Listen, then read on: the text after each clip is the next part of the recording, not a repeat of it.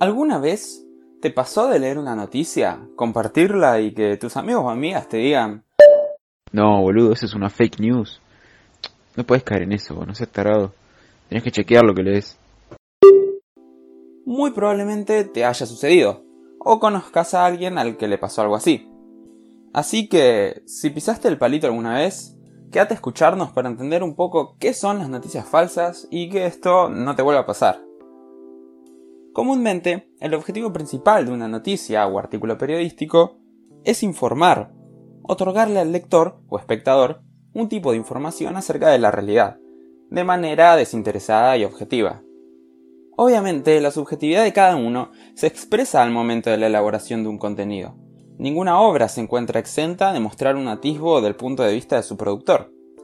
Pero, ¿qué sucede cuando dicha subjetividad avasalla la información? ¿Qué ocurre cuando los medios tradicionales y no tan tradicionales se centran en difundir contenido que no ha sido chequeado? O, en casos más graves, se encargan de proliferar noticias modificadas y manipuladas a conciencia para lograr cierto impacto en los receptores. Clarín. A partir de la irrupción de Internet es que se consolidan las redes sociales como aquellos lugares donde prolifera rápidamente la información, que no siempre ha sido debidamente corroborada. Así es como ven la luz las denominadas fake news. Las redes sociales permiten una instantaneidad que es propia de la época moderna que transitamos. La información debe ser transmitida con rapidez. En los tiempos donde todo avanza a velocidades intensas, la información adopta esta característica y se manifiesta de esta manera. Lo importante es la velocidad, incluso llegando a relegar a un segundo plano a la veracidad de los hechos. Pero entonces, ¿qué son las fake news? Son una manera de lograr la desinformación de aquel que consume el contenido. Se caracterizan debido a que su objetivo principal es que el sujeto que lee o consume un contenido sea influenciado y así elabore una determinada opinión, adopte cierta posición o desarrolle una visión particular acerca del tema que se trata en dicha noticia.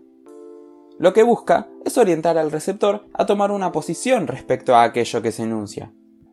Las fake news, a su vez, recorren su camino acompañadas de lo que se conoce como posverdad.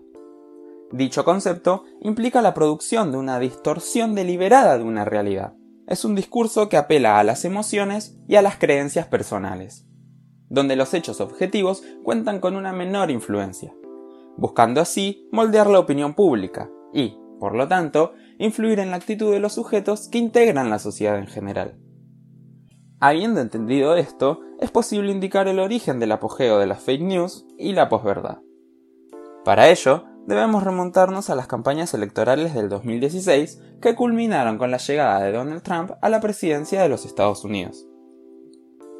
Trump utilizó a su favor el término fake news, denominando así a todas aquellas noticias que perjudicaban su imagen caían bajo esta nómina todas las noticias que él no quería que sus partidarios escucharan, logrando así desestimarlas. Haciendo uso de la posverdad, para Trump, y sobre todo para sus seguidores, lo importante no eran los hechos, no les interesaba la realidad, sino el discurso que su candidato tenía acerca de la misma. Sin embargo, Así como es peligroso el hecho de que noticias verdaderas sean tomadas como falsas, ¿qué sucede cuando es al revés? ¿Qué pasa cuando las noticias falsas son tomadas como verdaderas? Lamentablemente, en Argentina existe una camada de comunicadores que se encargan de proliferar este tipo de noticias y de difundir discursos que son demasiado peligrosos.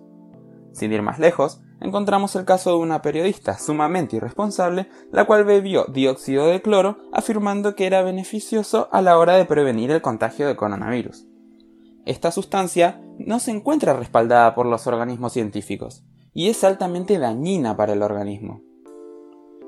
Al realizar esto en un medio de comunicación, es posible que personas que no posean cierto grado de información repliquen sus acciones y salgan gravemente perjudicados. Lo hecho por Viviana Canosa es de un grado increíble de inconsciencia. Por otro lado, algunos medios de Argentina estas últimas semanas han buscado con todas sus fuerzas desprestigiar a la vacuna que se desarrolla contra el coronavirus en Rusia. ¿Por qué? Sencillo. Por el simple hecho de ser rusa. El progreso de dicha vacuna es testeado y evaluado constantemente, al igual que sucede con las vacunas de origen británico y estadounidense. Ninguna vacuna será alargada al mercado si no se encuentra apta para su aplicación.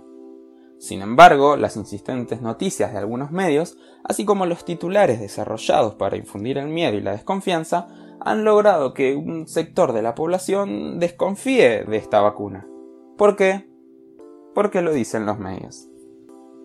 Debemos ser cautelosos con la información que manejamos, asegurarnos de que aquello que vemos o leemos es verdad. Las fake news y la posverdad se consolidan cada vez más como una herramienta comunicacional para aquellos comunicadores que manejan pocos escrúpulos.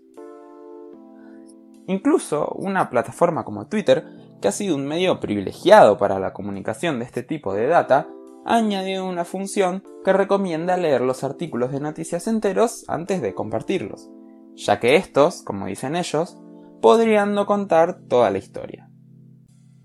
Las noticias falsas son algo con lo que, penosamente, debemos aprender a convivir.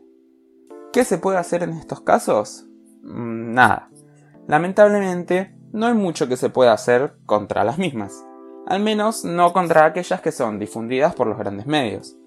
Lo único que queda es informarse y estar alertas para así discernirlas y no difundirlas. No se debe dejar pasar por alto algo tan grave e influyente en nuestras vidas, ya que como dijo el filósofo Thomas Hobbes, el conocimiento es poder.